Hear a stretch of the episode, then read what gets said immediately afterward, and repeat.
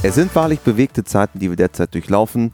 Die Corona-Pandemie ist mitten in Europa angekommen und auch spätestens dem letzten sollte jetzt klar geworden sein, dass dies nicht einfach über Nacht vorüberziehen wird.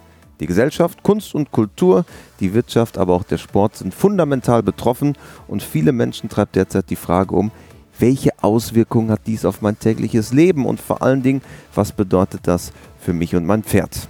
Wir versuchen dir in den nächsten Tagen Einschätzungen und Hilfestellungen von renommierten Experten einzusammeln, um dir Antworten auf die drängendsten Fragen zu geben und die Krise zu meistern, getreu dem Motto gemeinsam stark.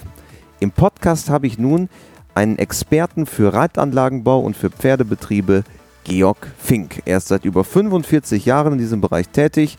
Er ist Mitglied im Arbeitskreis Reitanlagen und Stallbau der Deutschen Reiterlichen Vereinigung sowie Richter und Parcourschef und er gibt nun seine Einschätzung und was nun wichtig ist in den nächsten Tagen in Sachen Corona.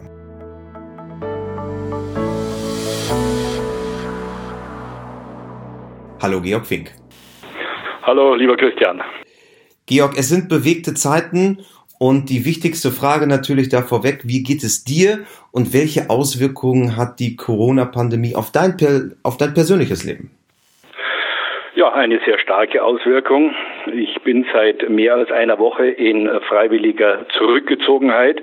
Ich bezeichne es nicht als Quarantäne, ich habe auch keine Ausgangssperre, aber ich fühle die Verantwortung für meine Familie und auch für die Menschen um mich herum und mache im Moment alles, was möglich und notwendig ist, nicht an der Corona-Erkrankung äh, zu erkranken und auszufallen. Also quasi dein Beitrag als Mitglied der Gesellschaft, Zurückhaltung nur was mich persönlich betrifft, auch meine Mitarbeiterinnen sind zum Teil im Homeoffice, äh, zum Teil nur stundenweise im Büro und dann versuchen wir in getrennten Räumen zu arbeiten und kommunizieren vor allem über Mail, Telefon auch innerhalb des Büros. Also du hast ein Unternehmen, was äh, tätig ist im Bereich der Planung und Umsetzung von Reitanlagenprojekten. Es herrscht derzeit eine sehr, sehr große Unsicherheit unter Reitern, unter Stallbesitzern, Pensionären, die ihre Pferde in Ställen haben, äh, Menschen, die auch sonst in und um, den, äh, um die Stelle verkehren. Die Versorgungslage sicherlich auch ein Thema, was ganz grundlegend ist. Wie siehst du die aktuelle Lage in diesen Corona-Zeiten im Pferdebereich? Ja, es ist eine sehr schwierige Zeit. Die Versorgungslage der Pferde, also Futter, Einstreu etc., äh, ist noch der unproblematischste Bereich, weil hier ist die Lage gut. Die Pferde haben alle genug zu fressen, die äh, Lieferanten haben volle Lagerräume. Also von der Seite her sehe ich aktuell keine Probleme. Wesentlich größere Probleme sind die Menschen, die sich in den Pferdebetrieben aufhalten. Hier stelle ich immer wieder, und das ist, äh, kann täglich erlebt werden, eine ungeheuer große Unvernunft der Menschen fest. Sie stehen in Grüppchen zusammen, sie umarmen sich, sie begrüßen sich mit Handshakes, Küsschen links, Küsschen rechts, äh, sie sitzen am Pferd, ratschen, telefonieren, sind vielleicht auf einen halben Meter, Meter mit den Köpfen zusammen. All das sind Verhaltensweisen, die ich überhaupt nicht nachvollziehen kann. Ich halte sie für grob fahrlässig. Das sind die größten Probleme. Also sind es gar nicht Pferdebetriebsspezifische Probleme, sondern eigentlich das, was man auch jetzt gerade in den Medien sieht, in den vergangenen Tagen und Stunden, das, was man so als Corona-Party subsumiert. Menschen treffen sich, obwohl sie sich nicht treffen sollten. Genau das ist auch ein Problem in Pferdestellen derzeit. Ja, ich habe sogar das Gefühl, dass dieser soziale Kontakt im Moment immer mehr Bedeutung bekommt, weil eben manche anderen sozialen Kontaktmöglichkeiten wie Pubs, wie Clubs geschlossen sind, zumindest in Bayern auch sehr äh, konsequent überwacht werden. Ja, dann geht man halt in den Stall und dann ratscht man dort, trinkt dort einen Kaffee, raucht ein Zigarettchen und tauscht sich einfach aus. Ich verstehe das, aber ich halte es nicht für zweckdienlich und vor allem Corona wird von allen heute noch stark unterschätzt. Nun ist der Stall, wie du gerade gesagt hast, auch eine Begegnungsstätte. Leute quatschen, Leute trinken Kaffee und Bierchen mal nach dem Reiten. Was kann ich denn als Stallbesitzer konkret tun, um das zurückzufahren? Schließe ich meinen Stall? Stelle ich auf einen Notfallplan um? Was wäre die Idee? Ja, hier hat die FN ja sehr gute Vorgaben gemacht, äh, die auch alle ein, zwei Tage aktualisiert werden. Ich habe gerade vor mir die Aktualisierung von gestern, 20.30 Uhr, und da steht einfach ganz klar, die FN rät den Betrieben und Vereinen, Notversorgungspläne aufzustellen. Das heißt, die Versorgung der Pferde muss sichergestellt sein und die zur Bewegung der Pferde notwendigen Personen auf absolutes Minimum müssen reduziert werden. Das heißt, ich fahre nicht in den Stall, um Freunde zu treffen, sondern ich fahre in den Stall, um mein Pferd zu bewegen und zu versorgen. Und den Menschen sollte und muss ich aus dem Weg gehen. Punkt. Mehr ist eigentlich dazu nicht zu sagen. Und wenn das konsequent durchgehalten wird, dann unterbrechen wir die äh, Infektionskette von Corona. Und natürlich muss ich als Betrieb auch die ganzen hygienischen Möglichkeiten bieten. Das heißt, ich brauche äh, Toiletten mit äh, sauberen Waschbecken, mit Seife, mit Desinfektionsmittel, mit Einweghandtüchern äh, etc. Und ansonsten kann ich nur sagen, die Menschen müssen vernünftiger werden und müssen lernen, dass Corona keine Modeerscheinung ist, sondern eine lebensbedrohende Epidemie. Du hast die Hygienemaßnahmen gerade angesprochen, die ja eigentlich ein jeder auch einhalten kann. Hände waschen ist das, was man äh, sicherlich seit einigen Wochen schon hört. Ist es denn als Reitanlagenbesitzer oder Besitzerin geboten, jetzt sich Desinfektionsmittel zu organisieren? Äh, es ist nicht vorgeschrieben, aber die Vernunft gebietet es einem, auch hier als Betrieb eine Vorbildfunktion zu haben. Und ich kann jedem nur empfehlen, mindestens ausreichend Seife und Papierhandtücher, besser noch, und damit kann sich die Qualität eines Betriebes nach oben abheben, auch Desinfektionsmittel zur Verfügung zu stellen. Man sagt ja, dass ähm, das Coronavirus jetzt an der frischen Luft sich nicht so schnell überträgt wie in geschlossenen Räumen. Nun sind Reitanlagen, Stallgassen äh, etc. pp. unterschiedlich beschaffen. Gibt es da einen Unterschied bei Reitanlagen, vielleicht wo ältere Reitanlagen einen Nachteil haben und dort das Übertragungsrisiko größer ist? Natürlich, ältere Reiter verfügen in der Regel nicht über die modernen, großzügigen Putz- und Pflegebereiche für die Pferde. Da wird oft noch auf der Stallgasse geputzt oder sogar in Boxen. Äh, man kann eigentlich nur sagen, je mehr Platz zwischen den Menschen und den Putzplätzen der Pferde ist, desto besser ist es für eine Unterbrechung der Infektionskette. Das heißt, mindestens zwei Meter, besser mehrere Meter müssen immer zwischen den Menschen sein. Was auch dazu gehört, dass man als Pferdebesitzer, als Reiter, als Reitbeteiligung oder als Besucher keine fremden Pferde anfasst, weil auch über die Tierkörperoberfläche, ob das jetzt Pferdehaare sind oder Hundehaare, können Coronaviren übertragen werden. Einfach die Hände bei sich belassen, keine fremden Pferde, keine fremden Sattelsachen anrühren, Abstand halten. Das ist das Mindeste, was man im Moment äh, äh einhalten muss. Was natürlich dazu kommt, wenn wir nicht vernünftiger werden, dann wird es Quarantäne und Ausgangssperren geben. Das heißt, dann muss der Betrieb auch die Bewegung der Pferde übernehmen und einen entsprechenden Notfallplan vielleicht heute schon vorbereiten. Also das ist etwas, was, glaube ich, bisher noch kaum transportiert wurde. Keine fremden Pferde anpassen. Das ist, glaube ich, etwas ganz, ganz Wichtiges, was heraus, auch herausgestellt werden muss, weil darüber wird, ist ja, ist ja relativ lapidar eigentlich, aber viele denken darüber gar nicht nach, dass auch über die Pferdehaare, also das Fell, dann der Virus übertragen werden kann. Genauso wie über Türklinken, äh, wie über Anbindebalken, wo mehrere Pferde stehen. Der lehnt sich an, hat seine Hände auf dem Balken, dann stellt er sein Pferd weg. Der andere kommt nach ein paar Minuten, macht das Gleiche, zack, und schon ist Coronavirus auf dem nächsten Empfänger gelandet. Und das ist etwas, was die Leute nicht verstehen. Man kann sich das vorstellen wie kleine Tiere und lauern bloß darauf, dass sie neue Opfer finden. Man sieht sie nicht, man spürt sie nicht, oft wird man auch nicht krank, ist aber ein stiller Überträger und alles, was wir nicht sehen und spüren, wird von uns leider nicht wirklich ernst genommen. Was rätst du Betrieben, wie man mit dieser Situation konkret umgeht im Ablauf? Also ich stelle mir das gerade vor, es gibt eine Waschbox, es gibt einen Platz, wo ich äh, putzen kann und satteln kann. Wie kann das vonstatten gehen? Macht man dann Ablaufpläne, wo man sagt, äh, Einsteller A kommt zwischen 9 und 10, Einsteller B zwischen 10 und 11? Wie, wie kann das im täglichen Doing passieren? Ja, die FN schreibt ganz klar vor, der Betriebsleiter oder verantwortliche Vereinsvertreter erstellen einen Anwesenheitsplan für die notwendigen Personen, die für die Versorgung und Bewegung der Pferde Zutritt zum Stall und der Reitanlage benötigen. Es werden Anwesenheitszeiten vorgegeben, um die Anzahl der Menschen, die sich zeitgleich im Stall und auf der Anlage befinden, zu minimieren. Es ist ganz klar vorgegeben, nur es hält sich keiner dran. Auch die Betriebsleiter muss sich hier in die Verantwortung nehmen. Deren Aufgabe ist es dafür zu sorgen, dass die Corona-Epidemie irgendwann abflacht und vielleicht so bald wie möglich zum Stehen kommt. Und wenn wir da nicht alle aufpassen, Betriebsleiter, Tierärzte, Schmiede, Mitarbeiter, Pferdebesitzer, Reitbeteiligungen, dann werden wir dieses Jahr keine Turniere, keine Veranstaltungen und keine Wanderritte haben. Es liegt an uns, hier aufzupassen. Was denkst du, warum kommt das so spät an? Also das Thema Corona, wenn man es jetzt mal chronologisch verfolgt, ich glaube, Anfang Januar waren die ersten ähm, Infektionen öffentlich in China. Es dauerte natürlich, bis es in Europa ankam. Warum dauert dieses Thema so unglaublich lange, auch jetzt, obwohl so großer Druck herrscht, tatsächlich auch umgesetzt zu werden? Ich kann es nicht genau sagen, ich bin kein Psychologe.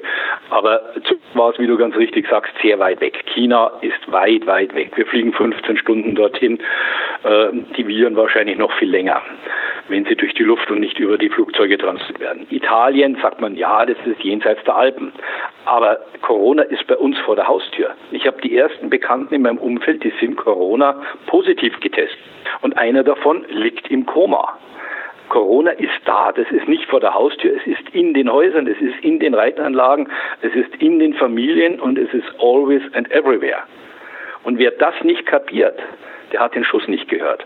Der ist verantwortungslos und trägt seine Schuld mit dazu bei, wenn unser Sport dieses Jahr nicht ausgeübt werden, wenn unsere Pferde in den Anlagen eingesperrt werden und damit auch unter Tierschutzbedingungen oftmals leben müssen.